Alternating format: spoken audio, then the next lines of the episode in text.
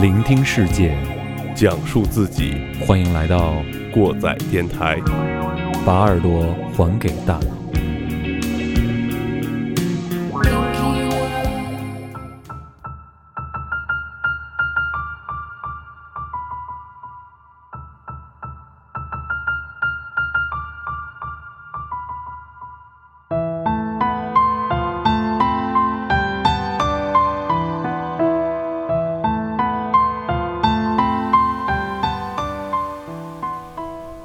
欢迎大家来到新一期的过载电台，我是马叔。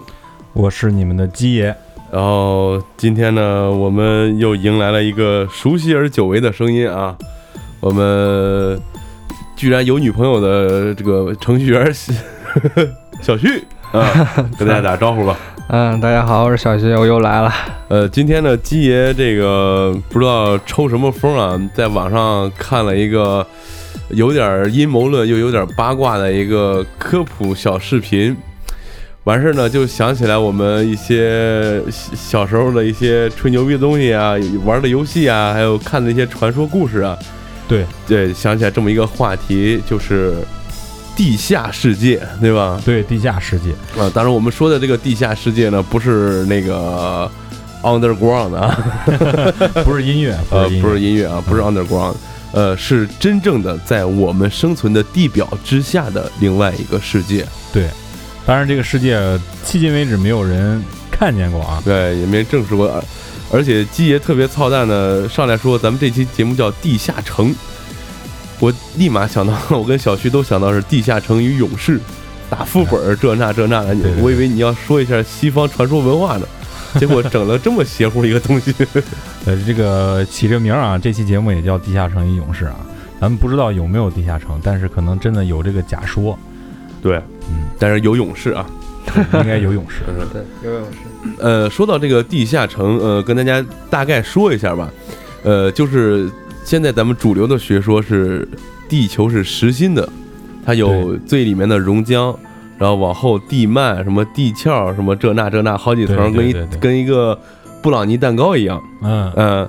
然后呢，还有另外一种学说，就叫地球空心说。对，呃，跟老多科幻小说也有一样的，我们还能看到一些，比如说月球空心说这那这那的啊，就说里面住着另外的文明，或者住着另外的人类这样的一个一些都市传说吧。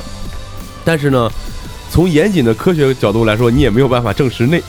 其中一个，也没有办法推翻其中另一个，所以说这就是有很多故事可以讲的地方。对，嗯，而且说到这个地下城，呃，我们主要就是找了一些国外的比较多的东西，但是从古至今，大家都有各种传说嘛，对吧？关于这个地下城这那这那的，呃，你包括像我们之前我误会的那个《地下城与勇士》或者《龙与地下城》，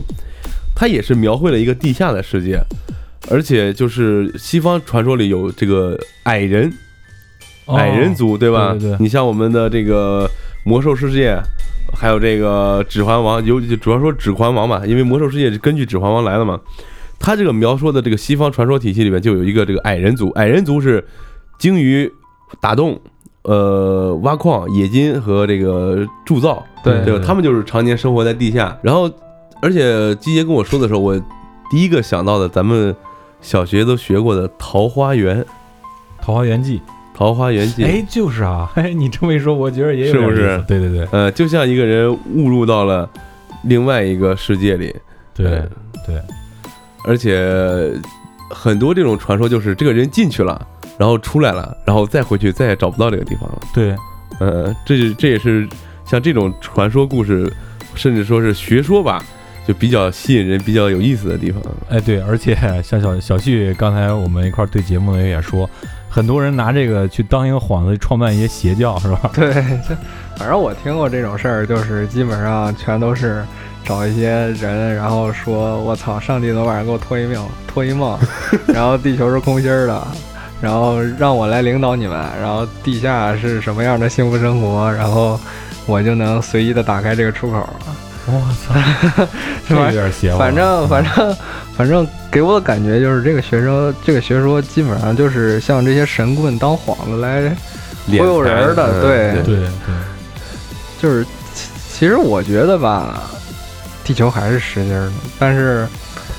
就是因为这个怎么说啊？就像刚才七爷说的，就是你想证明它是实心的，就是你不管是算地球的质量，嗯，还是或者说通过这些什么地震波，全都是推测出来的。对但是也没有什么确切的证据能证明，就是说这个地球它就是这个实心儿的。对对，这毕竟这个相对于太空来说，地这个人类对这个地球本身地球本身了解太对少了也嗯。是比较少的。嗯，所以说我们应该是，呃，不管这个东西真与假，我们首先自己应该保持一个开放的心态，对。嗯，啊，然后没没准儿以后科学发展成什么样儿。对对对，嗯。呃，其实说到这个地心说，呃，我就想起来另外的这个《地心历险记》这个电影，哎，那个电影呃拍的特别好。对，然后还有一个还有一个电影就是那个《地球停转日》，对。呃，不过《地球停转日》就是相对于说的是实心说这个科学了，啊，但是《地心历险记》呢，它是我之前在很早的跟小旭聊天的节目当中那那期提到过的，这个叫儒勒·凡尔纳，他的小说《神秘岛》，嗯他包括他之前写的一个小说叫《海底两万里》。嗯这个神秘岛里面就是有人有几个人落难到这个岛屿上，就是像一个室外的一个呃室外花园，就是无人荒岛这种。但是呢，这几个人在这生活，每当遇到危险的时候，就会有一个神秘人来解救他们。这个神秘人就是海底两万里鹦鹉螺号的船长。嗯呃，通过这个小说后边有的电影《地心引力》，而且拍了好几个版本，也是可以说是呃很多这种以地心说啊，或者是像我们刚才说那桃花源，就这种题材的这种东西，都以这个为原型而来的。嗯嗯，对，就是我最早接触这个，好像是，嗯，很早就有了，就是呃，应古该希腊的神话里就曾经说过这个事儿。对，然后，然后说是有那么一个种族是巨人族，然后他们是触犯了天神，然后让天神给打到地下去了，然后因为地球必须得是空的，所以才能让他们囚禁住他们，哦。然后就有这么一个，嗯，类似于罪族的这么一个存在，然后生活在地下，因为本身嘛，地下就不是什么好地方，对在神话里头，你像中国古代神话，地狱嗯，那就不是什么好地方。对历嗯这个基本上地球上所有的这些宗教啊，就是正统的宗教都是这么说的，对地狱嘛，是吧？。对，都是说有那个，反正在地下的就不是什么好地方。嗯，但也没准儿是这种此地无银三百两这种事儿对哎，对我就刚才就想到这个，如果所有人都告诉你这样的话，可能你就得动动脑子。，对对嗯对对，哎，先说这个进主题吧，就是今天为什么做这样一个主题呢？因为我经常在油管上看一个 UP 主，呃，说一些都市传说啊，当然他做那些东西都挺没溜儿的，就是给比比较搞笑的一些东西。但是这次做这些东西，我觉得可信度还挺高的。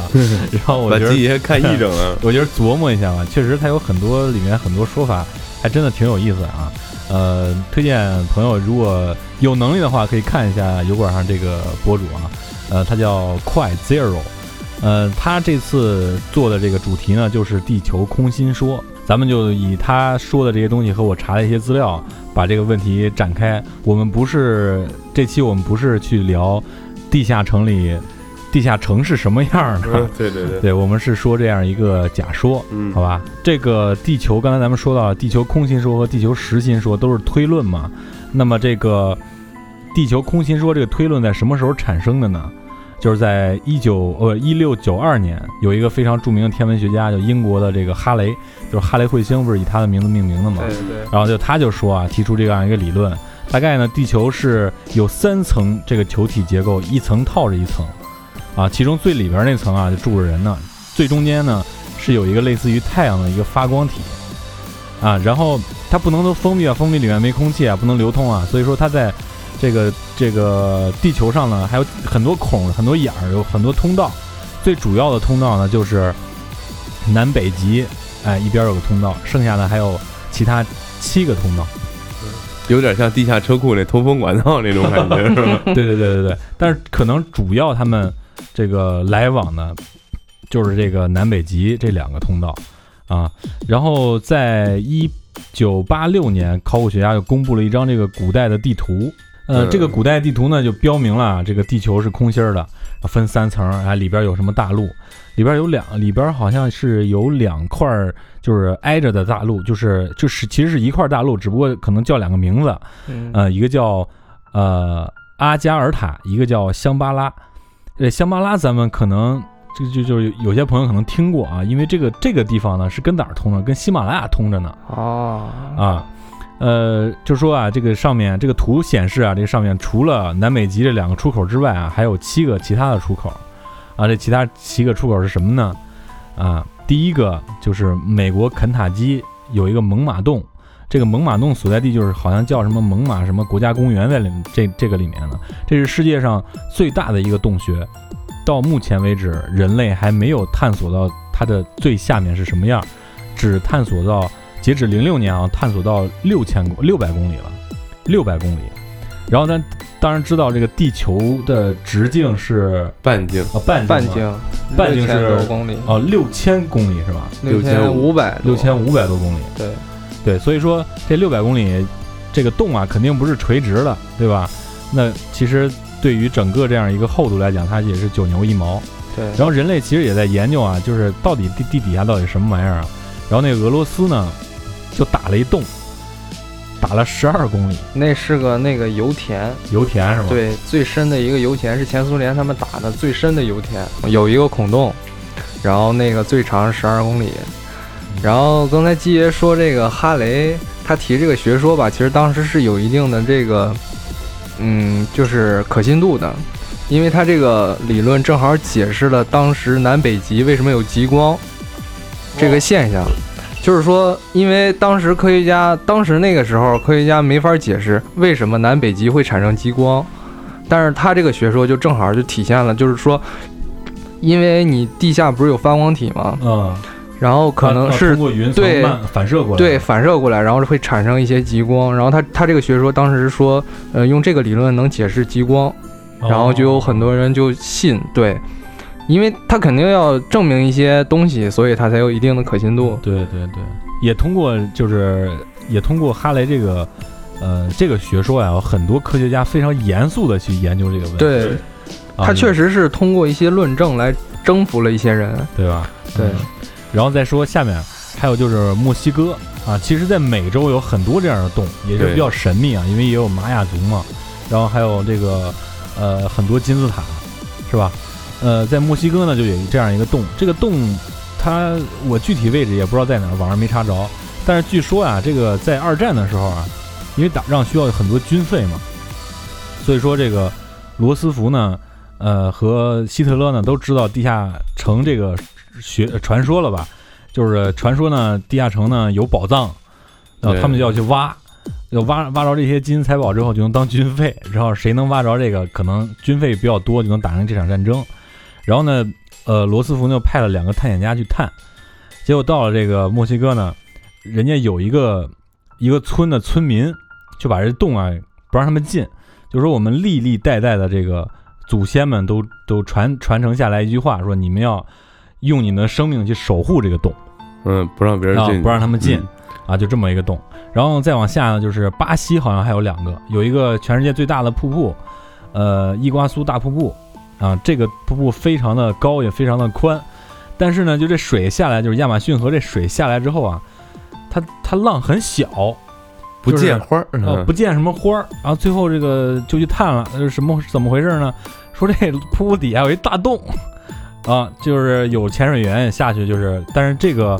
洞穴潜水比这个正常的潜水难度更大。对，如果能探几百米，可能都是特别特别牛逼的了。所以说这个洞呢，也至今来讲啊，没有没有什么方法能探明。但是据说呢，这巴西这洞啊，和其他南美洲那些洞啊都是通着的啊。然后咱再往下，这个厄瓜多尔有一个黄金洞，这个洞是最牛逼的，也是故事最多的啊。然后这个在这个洞呢，据说啊，它贯穿了整个南美洲，甚至能到的南美洲两岸的这个海洋，穿过了安第斯山。嗯、这个也有考古学家就跑到这这边去探宝嘛，然后去呃这个做科学研究，然后去了之后呢，那边也有一个种族，也在这守着，说你们他妈不能进，也说是玛雅人后代，对，也说自己是玛雅人后代，我们这个毕生的这个呃任务就是守护好这个洞穴，啊，然后他们但是这边这个好说话啊，对，然后这边这个就比较好说话，可能是经历过一些这个强权的殖民啊什么这些事儿吧，然后就说这边还好说话一点，就给人家说了说我们不拿东西啊，我们不掠夺啊，我们就是做一下科学研究，拍拍照片什么的，然后他们就进去了，进去之后就不得了了，发现啊这个洞啊，这个洞壁上有非常就是咱们现在有些技术都达不到的，那洞壁上有一些釉，这个釉啊就是。具体咱怎么产生的也不知道，就是说这个反正是人整的，能知道肯定是人整的。然后再往里呢，就有一些画儿，就是一些呃，距今大概是六千年到一万年之前的一些东西，就是以咱们现在呃能理解的这些技术啊，但人类的发展进程来看，这个是不可能的，那时候的人是做不到的。其中呢，就发现了一本经书，这个经书啊非常大，这个高啊有一米，宽呢大概有半米。有三千多页，一本巨大的金书。为什么叫金书呢？因为这个每一页啊都是一一张金箔。我哦，金箔上还有字，这个字啊不是踏上去的，而是印上去的，就跟打字机印上去一样。嗯而且那些字呢，到现在也没有被破解。那这个也是首先技术难题摆在这儿，而且它非常的大，而且在那个年代，就是一万年前能做出来金箔的，也是少之又少的。然后这个就是一个挺不可思议的一个一个一个事儿。然后再往下呢，还有发现了一个大金砖，这个金砖上啊就画着一些动物，画什么动物呢？画着骆驼。还画着什么玩意儿啊？就是这两种动物啊，是在南美洲没有出现过的动物。哎，说这个就奇怪了，一万年前这个金砖上为什么会画这样的动物呢？啊，有人就说了，可能这个大陆漂移学说嘛，对吧？呃，最早这一万年前可能在一块儿并着呢，对，然后那时候还能跑，结果呃分开之后就这边就没有这个动物了，也有这个可能。然后再往下就是看到这个金砖上还有一金字塔，这个金字塔呢就跟那个埃及的金字塔一模一样啊，和这个南美洲这个金字塔也比较类似。就说这一万年前，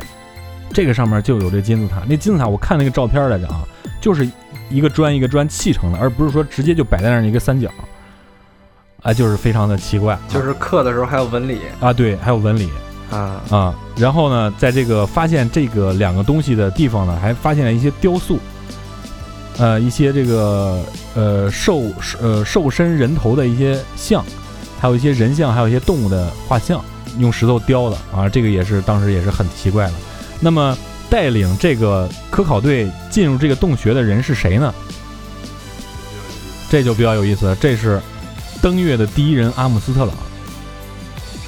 上天入地，我操，啊，第一人，对对对对，还有另外一个说法，这个就更邪乎了啊！咱们都知道美元上有一个共济会的标志，，啊对，嗯。那个金字塔上面，有一个金字塔上有一个眼睛，说这个黄金洞呢，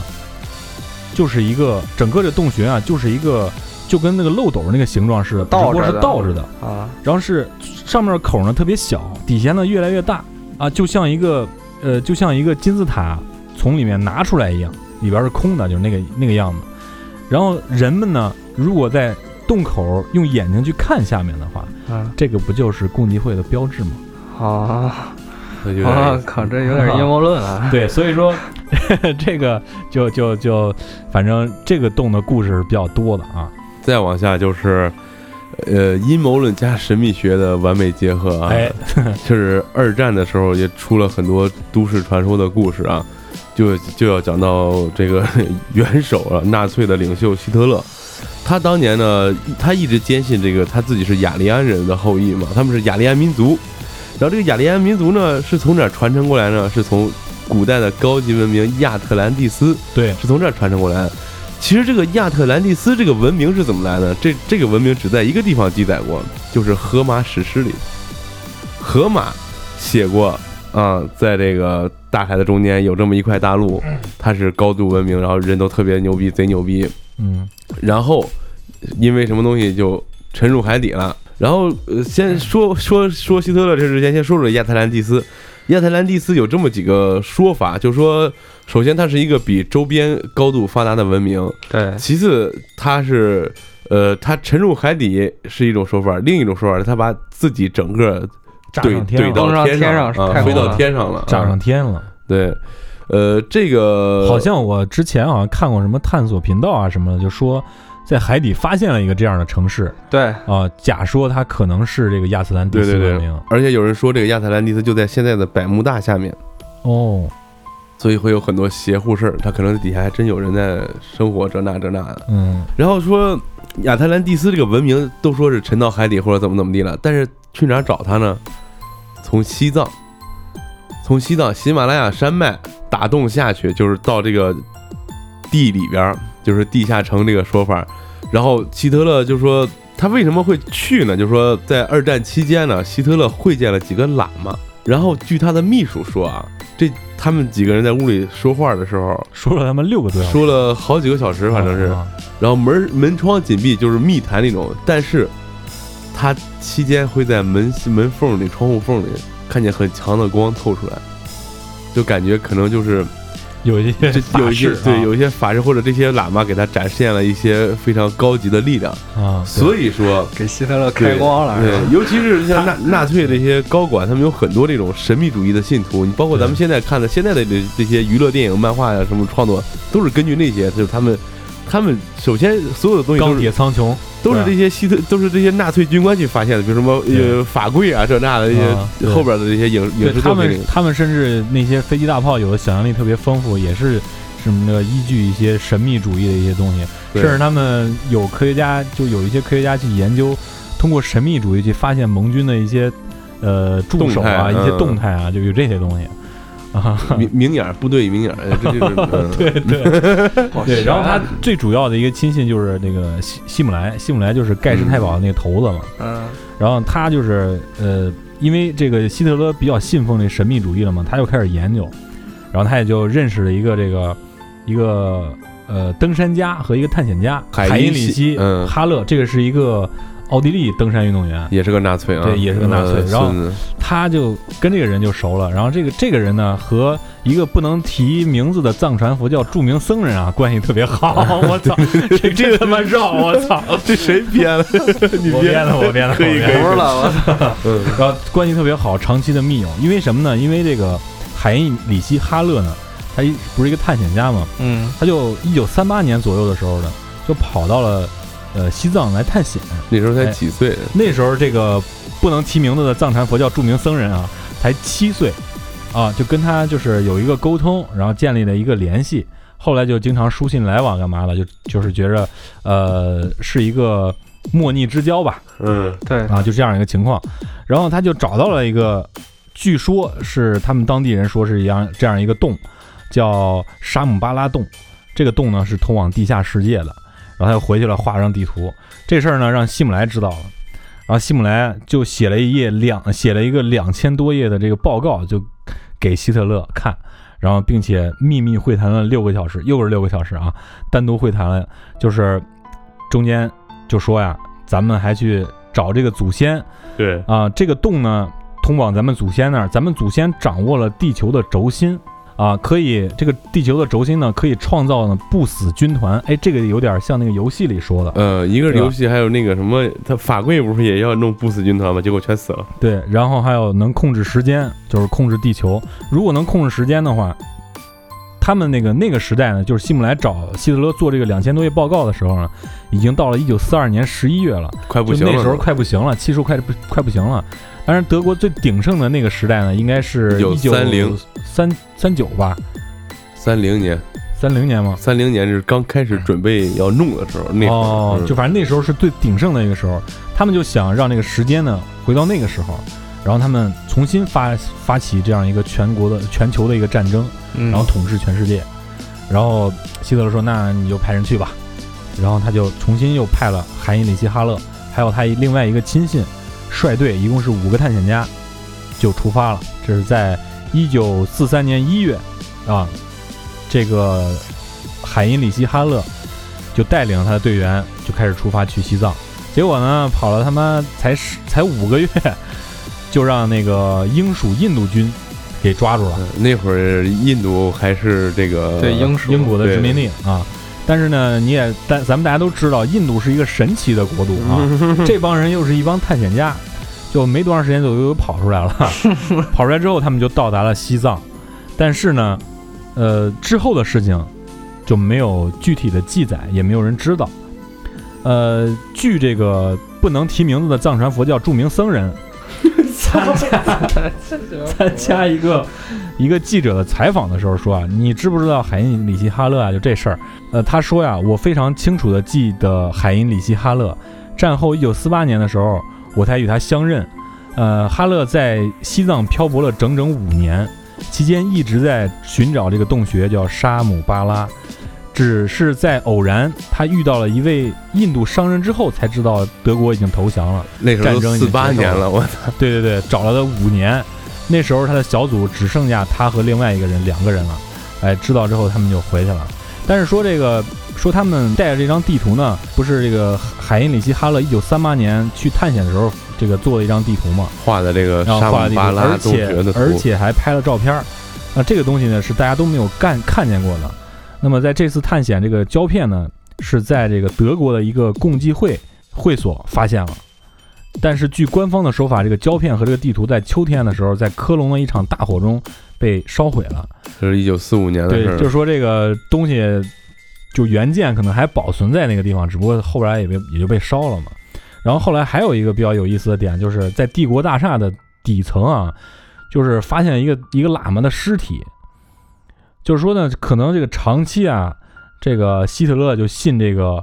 呃这种事儿，就嗯养着一喇嘛。哦，啊，但是在这个帝国亡国这个一刹一一瞬间嘛，可能就把他给处死了，不能让外国人，不能让这些盟国的人就知道这事儿对对对，啊。咱们也有很多这个除了咱们稿子里之外的一些东西啊，就是说有很多传说嘛，说这个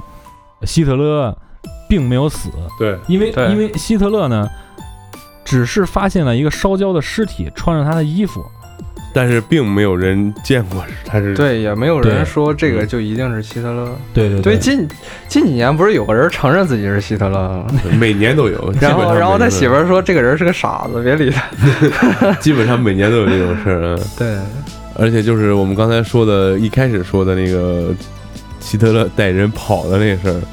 也是很多都市传说里经常会提到的。那跑从跑到北极这那这那，对，跑到北嗯极，跑到南极，反正说法有很多。有的说他从北极跑过去的，有人说他从南极跑过去的，嗯，还有人说反正他是呃南极跑逃跑这个学这个说法啊，是说他先跑到了南美洲，到了阿根廷呃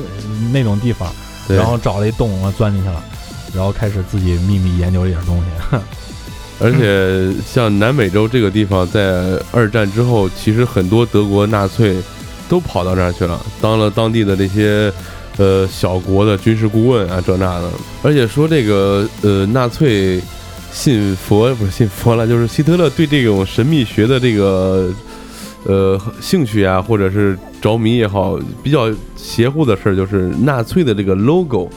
就是佛哎教的万字符倒过来，然后加一点点的这个角度，是这样一个东西，是吧？这个也挺奇怪的。嗯，对，对当当年那时候那时候看电视老看这东西，哎觉得这东西从哪儿见过啊？就是对，对，是吧？其实就是反着的，嗯，对，那他为什么？因为因为这不是那个希特勒不是一画家嘛？他为什么设计一个这样的东西呢？其实也挺奇怪的，是吧？其实那个年代吧，所有的国家的政府啊，其实都是对玄学都会很很有研究。然后那个当时那个苏联是在研究异能，好像是。啊，对，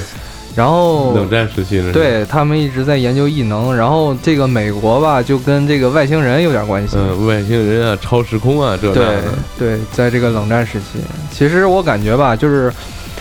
呃，说到德国，又说到德国了。这每回一说到这种话就，就能扯到德国，因为啥？因为就是，可能是呃玩网络玩的比较早，就是有一批这样的人啊，就是对德国的文化特别热衷，就是在德国战败之后啊，就是德国的那些很多的东西，其实都被后来的这个美国、苏联的政府所接收了。对就是我们生活现在可能可能我们受到这个统治啊，可能说到敏感话题了，受到这个统治很多一部分这些原理都是来自于这个德国的。嗯其实我是其实这个这个你说的很对，对地球空心啊，就是如果说德国在研究，其实我觉得是很合理的一件事儿，因为因为当时希特勒就像你们刚才说，当时那个希特勒已经临到危机时刻了，他一定会寄希望于一种这个外部力量，嗯就是我一定要有一个外部的绝对力量，我只要获取它，我就可以打败你们所有人。就是其实当时我看过很多资料，确实就是呃你刚才提到亚特兰蒂斯，当时这个希特勒在二在这个战争开始时期初期就开始以人已经派人去寻找亚特兰蒂斯。哦，那个亚特兰蒂斯掌握着高度的文明，因为他那个文明特别先进，在那个所有的这个传记里，只要他提到亚特兰蒂斯，就能提到一个非常强大的文明。但是这个文明有一个特点，他没有去征服其他文明，哦，所以这个德纳粹德国就是希特勒就非常想得到这个文明的力量，就是嗯，怎么说啊？就是其实二战，你看咱们正正常理解二战结束不就应该是那个两颗原子弹对对对，一炸，这就是一种绝对力量。对，这种绝对力量如果掌握在自己手里，那就瞬间能够解决一切问题。嗯，就是正常，正常可能人类就觉得这个暴力不是一种好的手段啊。其实暴力是解决一切问题的最好方法。最有效的手段。对最最棒的方法就是暴力。如果你掌握了绝对暴力，你就可以去解决这个问题。所以这个当时纳粹就非常想通过这个亚特兰蒂斯得到这股力量。对，然后，然后当时就是因为同时期进行的还有原子能，嗯原子能项目，然后那个当时希特勒就，呃，因为有一有一有一大批的专家的研究嘛，就会提提到就是像刚才季姐说的这个北极有一个入口，然后南极也有个入口，就会有很多探险队去探索。当时就是我记得好像是这个希特勒，好像有几大问题是面，就是对希特勒是很严峻的，因为以其中一个问题就是闪击战。嗯。闪击战对于希特勒来说就是石油，啊，嗯，然后这个还有一个问题就是希特勒就是非常想得到这个绝对力量，因为闪击弹不足以去征服世界，嗯。所以对于希特勒来说，这个就是他是他是他是一个就是要去论证说地球空心学说的一个非常好的这么一个实践者，而且佐佐证吧，对，而且而且他而且他得到了大量的信息，对对，但是这些信息可能现在还在封存，就是就是我记着好像你有没有上那个不能上的网站能看到？我记着好像就是原来看过一个，就是科学家不能够揭秘的科学真相，里边就提到了几点，一个是永动机，嗯，还有一个就是地心空间学说，就是说里边蕴含着非常强大的力量，哦就是有很多就是好像是。怎么说啊？就是像刚才那个马叔说的，就是所有的人都闭口不提这件事儿，啊而且还告诉你这个呃底下还是不好的，对就是可能很早人就有意识到，地下可能存在着一股神奇的力量，对，就是又是得到它的人可能会去做一些非常疯狂的事情。对，我想做这期节目也是突然看这个视频之后就觉着，这个地球实心说是普遍一个共识啊。你拿拉一个小学生过来，你说地球是空心儿实心儿的，他肯定会说实心儿的。这主要是因为后期对于这个地球的这个质量的推算。因为嗯。我当时上上上高中的时候还算过地球质量，我记得当时好像是用万有引力，对，因为正常你万有引力不应该是，比如说拿我做一个这个参照物，我本身的质量是多少，但是我受到的力是多少，嗯，是多大的物体能给予我这样的力？嗯，这样反推对啊，反推一下就能把这个地球的质量求出来。嗯。但是说句实在的，就是能获取这么大的力，未必非得需要那么多的质量。嗯，对，这个地球空心学说呢，他们说人能站在这个地球上呢，不是因为万有引力，对，也 也不是，当然也不是对对对，他们说的是好像什么离心力还是还是什么力，说这人能站在地球上。对，也不也不一定，反正我反正也不是研究物理的，但是通过这些在网络上得到的这些信息吧，其实觉得可能这个地球空心学说确实是一个你没法儿，你没没办法正面去嗯击倒它，对对对对，包括这个地球实心儿的，你也没没对你没办法，这两个这两个学说，同时没有完全证实的办法。嗯对对对所以说，咱们接下来说几个这个比较有意思的这个佐证啊。啊对，就是我们能拿地球空心儿说对解释这些现象，是吧，？首先就是这个猛犸象对啊，我们都知道，现在就是说猛犸象是现在大象的这个祖先。对，呃，而且我们找到的猛犸象都在西伯利亚这个冻土层里面，对大毛、大长鼻子这那的啊。但是通过这个，我们觉得它是生活在冷的地方了。对但是问题就来了，现在的大象全部生活在热的地区，亚热带，什么泰国、印度，然后赤道周围，对，非洲对。然后呢，说这个猛犸象冻土层里发现的猛犸象化石，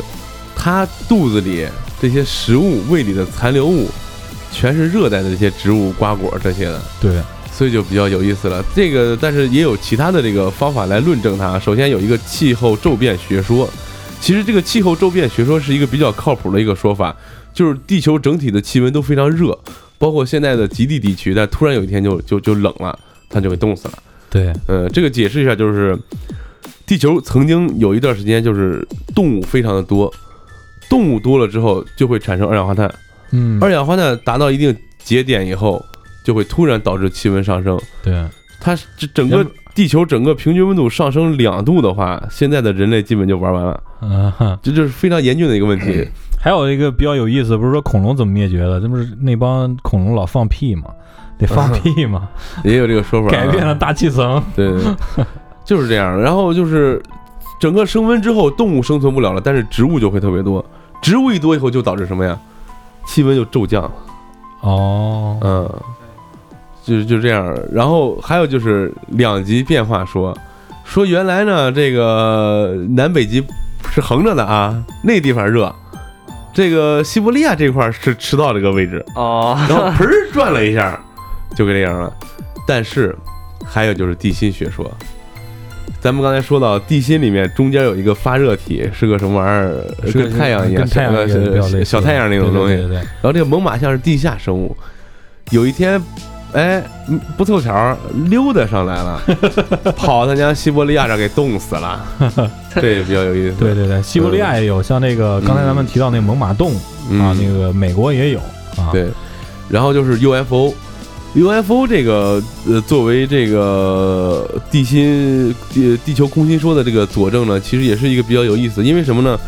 以目前人类探索能力，就是我们能探索到的这个距离当中，没有外星生命。对，嗯，所以说，其实咱们大多数人主观的都觉得 UFO 是外星的天嗯外星来的东西，但是没准儿也就是地下来的。对，因为人类能探索到的都没有发现生命的话，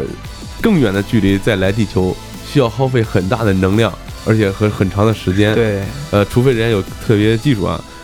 但是呢，如果你这个东西是在地底下的，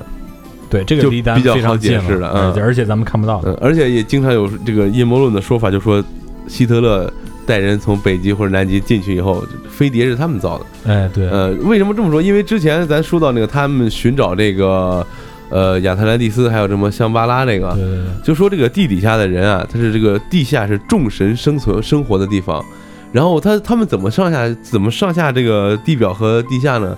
通过众神之车，这是一个东西翻译过来。众神之车什么？是一个没有轮子的东西。我好像见过那个图片儿。然后 也有说，这就是发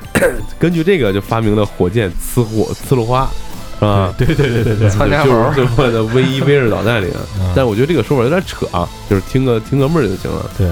呃，然后包括我们之前看的这个视频里，他也说了，说这个，而且 UFO 经常会在就是最常出现的就是一些极地地区，嗯，对对，吧？而且呃，像这个呃视频里，咱们之前看视频里说的，这个圣经里说，旧约圣经里说，以色列王国有十二个支派，但突然间呢，有十个就消失了，这十个去哪儿了呢？没有人能解释，没人能解释。对，有人说他们跑地底下了。嗯，就是这个。对，呃 UFO 也好，这那也好，老多人都说是 UFO 都见过，但是大家有没有发现一个问题，就是在呃高清相机和直播网络发越来越发达的现在，UFO 的目击视频和照片越来越少了，对对对，对对吧？对，但是说有没有人见过这个地下的东西呢？据说还真有 啊，当然是也是据他自己说。但是这个人就比较有意思啊，这个人叫做理查德·伊芙林·伯德。我操，这个人挺牛逼的。呃，咱们可能就是没听说过，但是这人挺牛逼，挺出名的。所以说他说这个影响力其实也是挺大的嗯，虽然有点玄乎。啊。首先说这人是干嘛的？他是美国一个著名的海军少将。为什么说著名呢？美国南极第一个南极科考站是以他的名字命名的。为什么以他命名呢？因为他带带领着这个美军军方去考察南北极，而且他是第一个飞越南北极的飞行员。我操，这么牛逼！对，而且据说也是光明共济会的成员。对，哎，这就比较有意思了。对一般这种人，一般这个这个会里面的人肯定不是一般人，对吧？嗯？回去看看达芬奇密码，了解一下。呃，接着就是，就为什么这个人就出名了呢？就接着之前咱们说，纳粹德国很可能就有留言说他们希特勒没有死嘛，逃往这个南北极这个地下。然后呢，一九一九四六年开始，可能就得到消息了嘛，美国，美国啊就去这个派军舰，还有探索队、军方去搜索这个东西，去证实一下。因为当时有有很多传言嘛，就说德国的舰艇啊，或者是飞机啊什么在南极洲活动，所以说他们就在呃南极这一块儿就展开了一个行动，叫做高空降落啊、也也也有人叫这个高空跳高，对吧？嗯，这次行动呢，也是一个呃，现现在是未解密的一个美国军方的一个文件啊，而且据说当时动用了一几乎相当于一半的美国这个美国海军海军的这个力量，嗯，三艘航母，还有很多其他的舰艇，而这个四千七百人，对，啊而这个理查伯德就是其中的指就是他挥官。指挥官，嗯，嗯，说这是他后面从他从他自己的个人日记里面得到了个信息啊。在一九四七年二月十九号呢，有一个飞行任务，就是这个将军他自己也开飞机跟着去了。呃，他这个飞机上是两个人，他和他的通讯员。呃，飞机出去完成任务之后呢，所有飞机都返航了，但是他们的飞机联络不上了，失踪了三个小时，去哪儿了？没有人知道。但是他在日记里后面就是了解到他的日记，他是这么写的：他们飞的飞到七百多米的时候呢，风不是特别大，然后就往下降一降，看一看啊，呃，然后就是降到了五百米、六百米这个样儿，但是就有点晃，又又又爬，就它就是因为有气流嘛，就是上去下来，上去下来，在里边转，突然就在这个南极洲这个冰盖冰原这个雪地里边啊，发现一些就是不一样的东西，有有一些黄了吧唧的啊、亮光了，还有一些直线直线状的东西，他就报告给塔台，飞了两圈呢，就是想绕回来看看嘛。结果呢，这时候飞机上仪表就失灵了，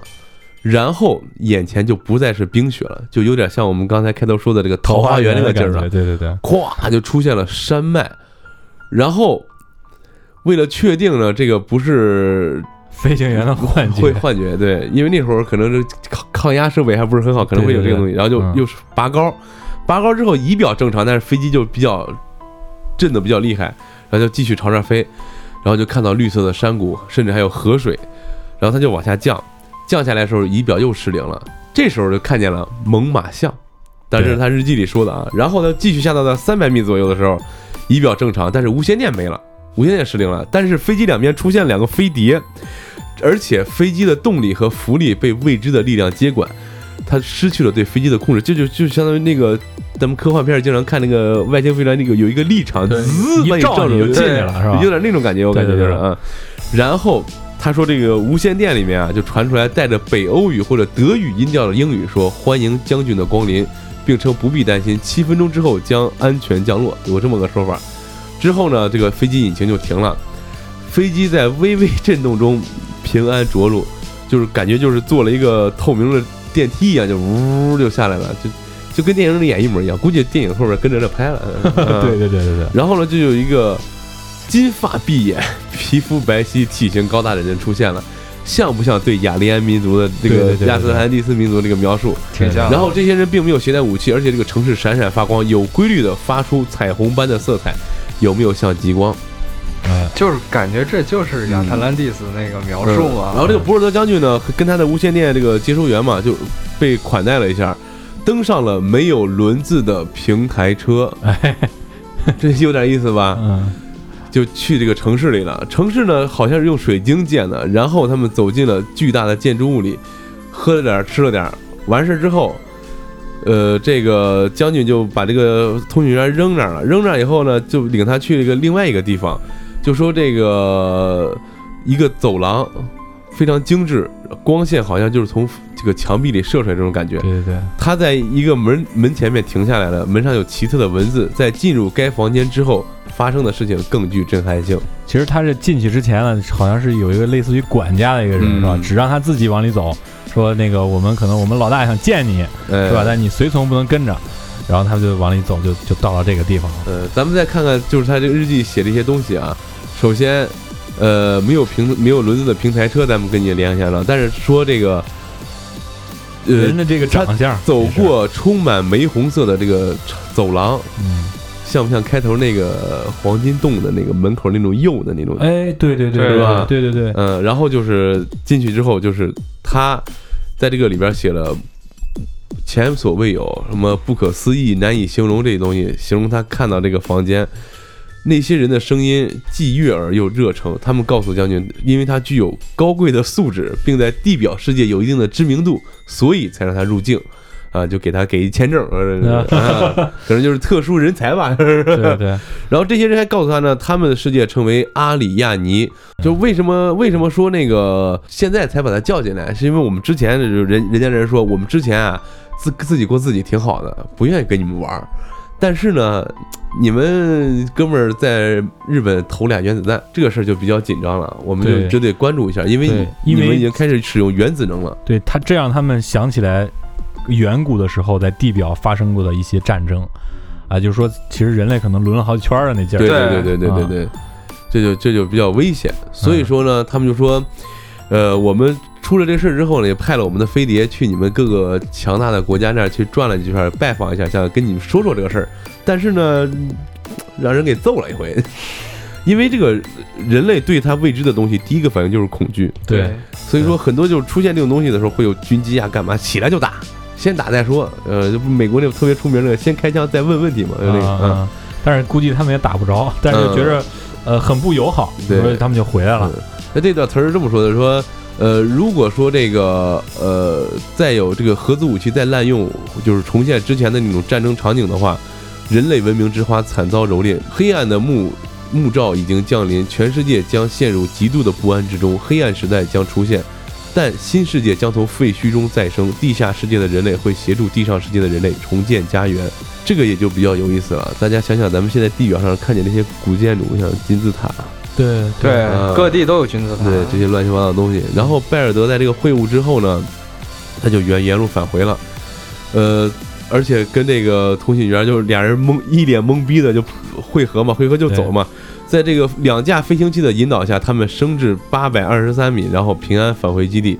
临行之前还用德语说了个再见。嗯，对，二十七二十七。分钟之后，正好是他们飞过来的那个时间。嗯，对，飞过来用了二十七分钟，飞回去也用了二十七分钟。就原地就把它送回去，送回原来的地方。而且他还说个什么了？就说他当时是怎么，就是飞机怎么上去，就是滋就上去了。对，被一种无形的力量直接推上天了。嗯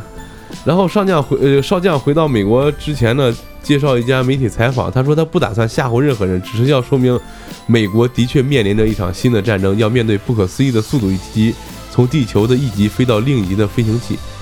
呃，但是这个回国之后呢，他就把这个事儿跟当时的美国总统杜鲁门说了。呃，杜鲁门说：“你说这个够鸡巴，你说 大概就这个意思啊。然后就说，他就在四七年的二月呢，这个呃博尔德出席美国国防部参谋会议，他所有的陈述都有详细的记录，而且还有视频。这个大家这个应该有网网上有，部分有解密，应该是对对对，可以看一部分啊。然后汇报了六小时四十分，当时还做了什么？做了体检，还有这个估计有什么测谎之类的东西。西是吧？然后说要严格的保守这个机密。当时也有人那那那那摁不住嘴啊，就说这事儿了，说这事儿人都被弄精神病院去了。然后，在一九四七年二月二十六日，就当月的月底，美军有一个巡洋舰就遭受这个不明飞行物的袭击，死了六十三个人，就可能这是对这个美军不屑的这个报复，嗯，当然这这这 这个大家就听一乐啊，都市传说啊，都市传说，但是就是说上面目击军人那个目击者啊说这两个飞碟啊特别快，而且没声音，他们嗯攻击都是用一些激光攻击的，就是跑起来特别快，然后攻击大概二十分钟。然后这个看见飞碟之后，飞机就起飞嘛，要去反击，结果飞机刚起飞就被干下来了，所以说这个根本就打不着这东西。然后这二十分钟之后呢，飞碟就原路返回，从海底就消失了。而且说这激光攻击这个一东西，咱们在电影里很多电影，尤其《星球大战》比较有代表，还有这个《星际迷航》，激光枪都是 biu biu biu biu biu biu。其实真正的激光武器是没有没声音的，的嗯，对，就就比较操蛋。然后这个事儿，可能觉得大家觉得这是之前的那种都市传说啊，嗯，但是有一个人就冒出来了，对。叫斯诺登，对。这个大家都知道啊，对对，现在好像在美国还是回美国了，还是在委内瑞拉？还还在外边呢，他回不了，应该是他是他是英国的，他回不了，他回不了了。呃，应该是委内瑞拉，就是已经可以保护他了。反正是嗯，然后呢，他跑出来之后就报了美国的秘密文件嘛，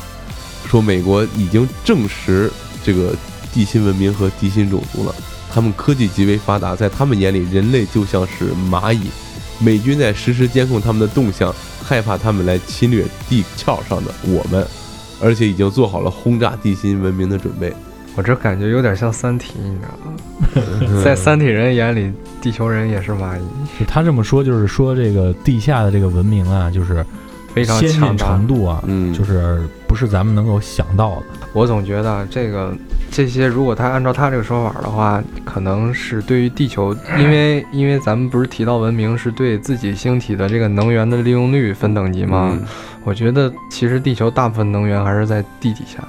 对呀、对，然后这个地心文明它在地下发展，其实它看是看不上地表那一点儿能量。嗯嗯对，然后他们要发展核心的这些武器或者是高等的这些科技，就需要更多的能量。可能地下对于他们来说是更好的而且。也是一个非常好的庇护所嘛。对，而且对，就是而且如果你要是是在地下建文明的话，你想你我们现在需要的能源可能大部分还是石油、燃油、化学、化学能源嘛。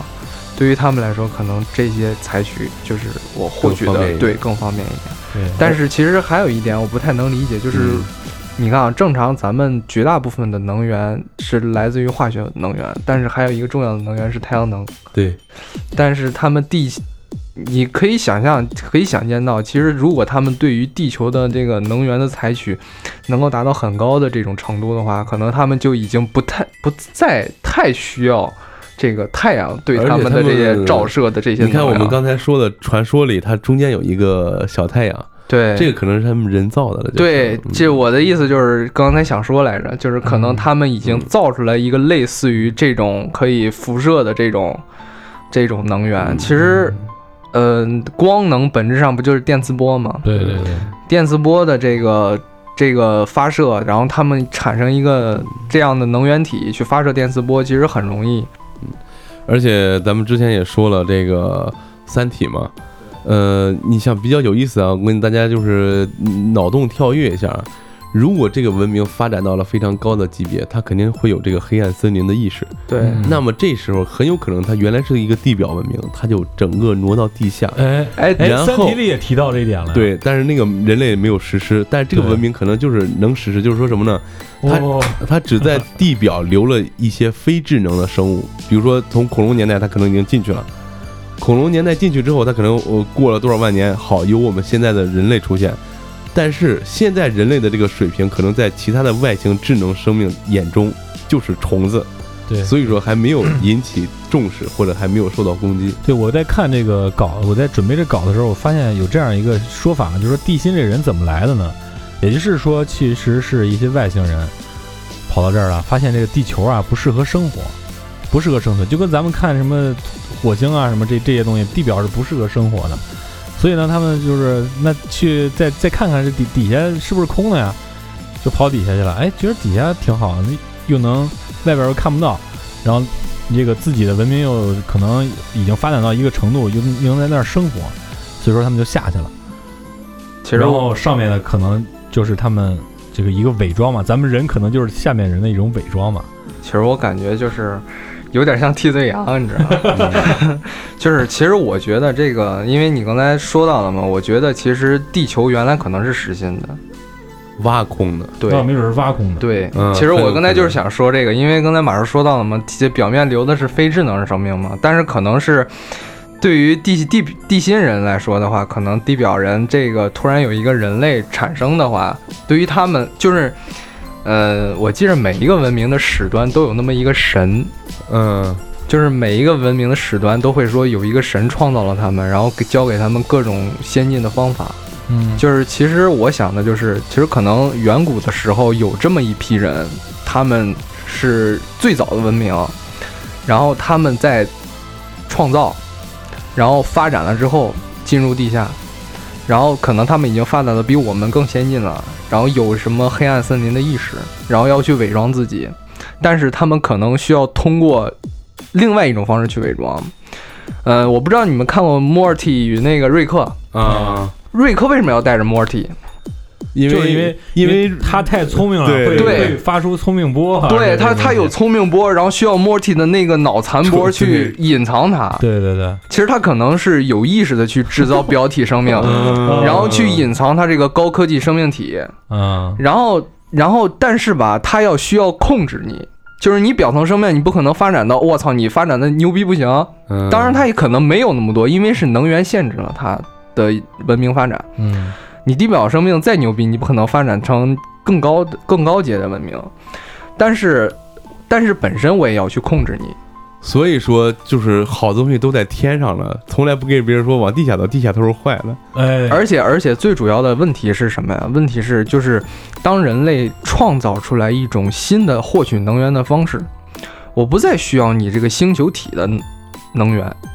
嗯这就涉及到一个东西叫原子能。嗯嗯如果我涉及到原子能的话，你看一个核一个原子核就能带来巨大的能量。对，这样的话，你看刚才那个里边不就说了，美国研究核核能的时候，立马地表人地表人就得上来，我告诉你，你不许再研究了，对对对对因为你这样做的话，可能会超脱我的控制。对对，嗯，如果你再研究的话，我可能会去攻击你对。灭了你，很可能地表的文明轮了几波，也是这原因。对，可能他们已经已经就是我要给你达一个上限，我不管你要怎么样，反正你发展发展到达这个上限或者无限接近于这个上限的时候，我就要去把你摧毁。嗯，然后再来一波新的。他们可能已经产生了很多这个，你要这样想的话，太脑洞太大了。他们可能已经有能力去控制地表生命的这个生命形状，我勒个去！嗯就是你现在人类长成什么样，其实他们早期就会已经画了一个设计图，嗯然后我用 DNA 分子技术去控制你，就是每一个 DNA 分子我控制某一个某一项，然后我把你创造出来。对，哎，有一个这样的说法啊，就有一个彗星对，说这人是怎么来的呢？人不是在一瞬间就从他妈猴变成现在这种智人了吗？嗯对，就是说有一个彗星啊，是隔几千年，就是掠过太阳系一次，正好呢挨着地球挺近的那个轨道。嗯所以这帮人呢就就觉着啊他们这个星球快完蛋了。说为什么呢？因为他们这个星球啊极度缺乏金子，这金子是他们一个主要就是生活必须的一种东西，但他们那开开采完了，说哎这地球上他们有金子，然后就正好就运行到地这个太阳系的时候，他们就下来了来挖金子。哎操，自己挖太麻烦了，然后就说那那那要不那个借助一些动物吧，是吧？然后就把动物改造了，就像那个狮身人面像，就那个他把狮子，哎，改了一下变成人的样儿去刨，不行，这东西太笨，然后就就找找找找，哎，我操，这猴儿不错，啊，然后就把这猴儿呢，就是给改成人了，就说就是那个人人猿吧，就是人把这个人猿改成人了，就帮他们干活儿，然后这个他们呢帮他去发展。但是呢，这个整个这个过程呢是受他们来控制的，所以说为什么现在呢，人类把金子看得这么重要 啊，这这也是个也是个都市传说。其实我 其实我刚才不是一直说到这个生物改造了吗？就是人类在发展进化这个东西有一个挺重要的疑点，就是咱们这类人不就被称为智人吗？对对对，我记得好像还有一个人类分支叫安德鲁人吧？对啊，尼安德特人和安德鲁，哦，是是安德鲁人，我不知道，我还记得里面有尼安德特人。好像是尼安德特人，我记着当时好像是这个人，这个尼安德特人非常的高大魁梧，对非常善战。对，而且尼尼安德特人的当时的优势是非常，因为他的大脑和那个智人应该是差不多的，对对对体型更加强壮。对而且当时好像产生语言来说，好像是也是他们产生的吗？对，因为因为当时第一次智人要冲出这个非洲的时候被打回来了，哦，就是我第一次冲出的时候被打回来，第二次冲出就冲出去了。但是从那以后啊，智人的体内就但就有了这个尼安德特人的这个一部分基因，嗯嗯，就是咱们现在这个咱们现在智人呢是有一部分尼安德特人基因的，但是但是咱们都知道啊，世界上只有一种人，嗯嗯，你懂我这个意思吗？嗯。就是豹子有很多种，有美洲豹，有这个普通的这个猎豹，嗯它们是虽然都叫豹子，但是它们两个不能交配生孩子。是吗？对，哇，这个就是，这这就就就是两种豹子。但是你好像没听说过世界上有哪种人和另外一种人结婚不能生孩子的？你不能说我操找两个男人啊，嗯，对对对对，你这有点，不不给你抬这杠啊，就是你别给我抬这个杠，就是你别说就是黑种人或者黄种人，你没有这个生殖隔离，对，就只能说明这世界上只有一种人，就是咱们这种人打败了所有人，嗯。嗯然后活下来我。记得那个，就是记载中，就是科学家论证说，那尼安德特人啊，只有一个天敌，对，就是剑齿虎。不是他好像是最怕剑齿虎，好像是不是那个是北京人，北京人是吧？北京人是最怕，因为当时我记着好像是就是已经是在那个时代的时候，人类就已经站在食物链的顶端，没有天敌了。哦，呃，我你们知道不知道？就是非洲有一个部族，他们成年的做的第一件事是要杀一头狮子。就狮子碰见他们族的人，就远远一看，我操，这个人拿一拿一个什么石斧就过来，那狮子立马就跑，我操，就非常非常恐怖。你知道当时那个对对人类对于这个动物界的这些这些动物来说是非常恐怖的，对，就是而且就是怎么说啊，就是呃，当时智人出来的时候，但是还是带了一部分尼安德特人基因。嗯，就是智人是怎么打败他的？就现在也不知道吗？就是为什么最后也带了尼安德特人基因？因为两个是有生殖隔离的，你们俩在一起是不能生孩子的。哦，就是也也就是说，我们是尼安德特人和智人的结合体，对，就是你肯定是有一部分了，结婚了，然后生下来孩子了，才会带着他们一部分基因。就是你怎么带下来的？嗯就是够这个也挺奇怪对，挺奇怪的。然后当时如果要是咱按照这个这个理解说啊，就是可能是有一个更高高级的文明，嗯就是我做实验，我就把你们两个人的基因，我不用你们两个生孩子，我就把他的基因提取出来，放到你的体内嗯，就可以了。然后产生一种新的人种，这个人种是世界上最优的，他打败了所有人种。嗯你知道这个人，咱们这个人是有多凶残啊？我记得当时好像看了一个资料，就是说，人类刚到南美洲，南美洲好像有一千多个物种，嗯，人类到了南美洲之后，就剩下一百多个了。比广东人还能吃，就我操，那个那个非常非常恐怖的，就是智人是这个世界上非常恐怖的存在，但是智人肯定是被造出来的，你肯定这这个种族开挂了，我操！对对对，这个咱们这个种族是开挂了，我感觉就是他们要找一个，可能地下的人找一个傀儡，也找一个比较牛逼一点。对你嗯对，而且而且现在我感觉就控制咱们人类啊，其实更方便了。为什么？因为有互联网，啊，我们可以从精神上去控制你了，对，对吧？就是就是可能很多国家也达成了各种合约，其中的我觉得可能这些大国啊，包括咱们的国家在内，可能跟底下可能也都有契约关系。我觉得应该也是，说说这扯淡呢，就说，这他妈有点阴谋论了。嗯，刚才咱们说到这扯淡，说这美国还用那个卫星，不是没事就来咱们这儿某些东方古国转悠转悠吗？嗯，说这个有非正常的这个电磁信号出现，嗯然后追踪过来就发现来自于这个网红城市对，啊。完事儿呢，拍照以后说被帆布盖住了圆形金属物体，半径约六十英尺，就十八米多点儿。可能说这个这个东方古国已经获得了迫降 UFO 的技术，而且大量迫降，而且开始研究他们的武器。哎，就是你说也 比较奇，扯淡啊！你说也奇怪啊，美国的无人机只要一来到东方古国就被迫降，嗯，就是当地警方都有这个能力让你。可能是有一些制衡，对就是让你去可能让你去有纷争，但是也要去制衡。对，嗯，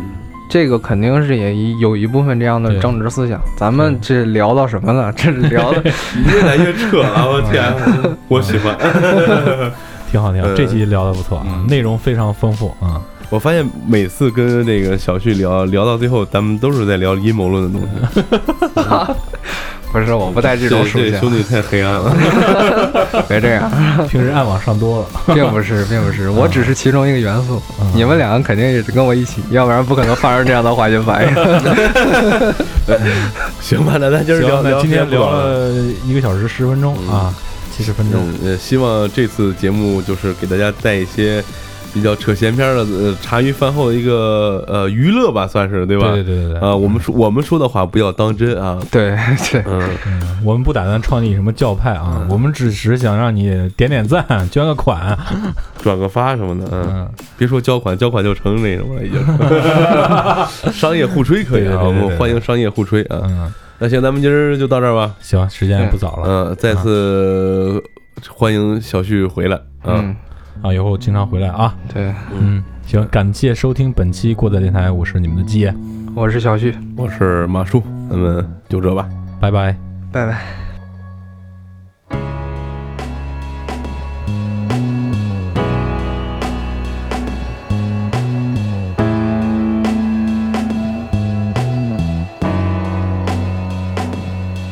We are proud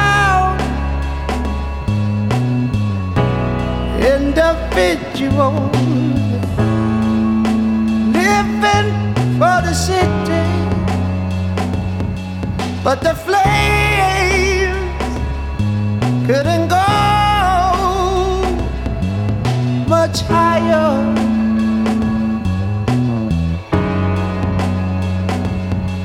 We find God and religions to, to paint us with salvation. But no one, no, nobody can give you the power to rise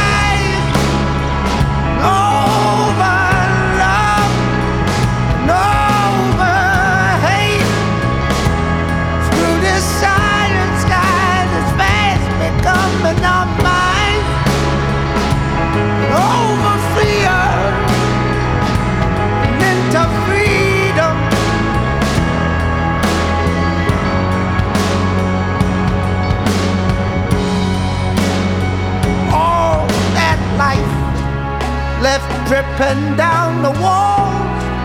of a dream that cannot breathe in its harsh reality.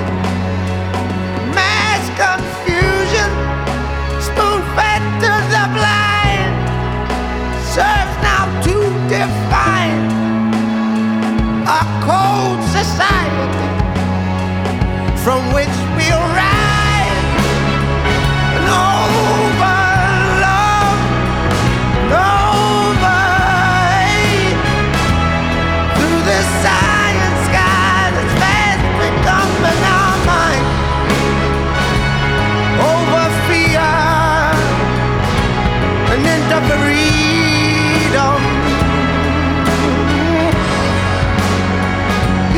I got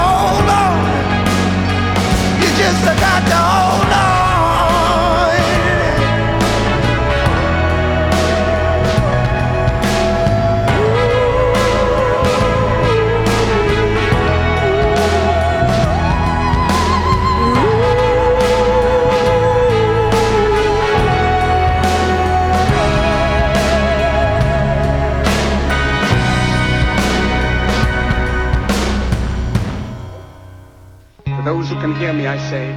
do not despair. The misery that is now upon us is but the passing of greed, the bitterness of men who fear the way of human progress. The hate of men will pass, and dictators die, and the power they took from the people will return to the people. And so long as men die, liberty will never perish. Don't give yourselves to these unnatural men, machine men with machine minds and machine hearts. You are not machines. You are not cattle. You are men. You, the people, have the power to make this life free and beautiful, to make this life a wonderful adventure. Let us use that power.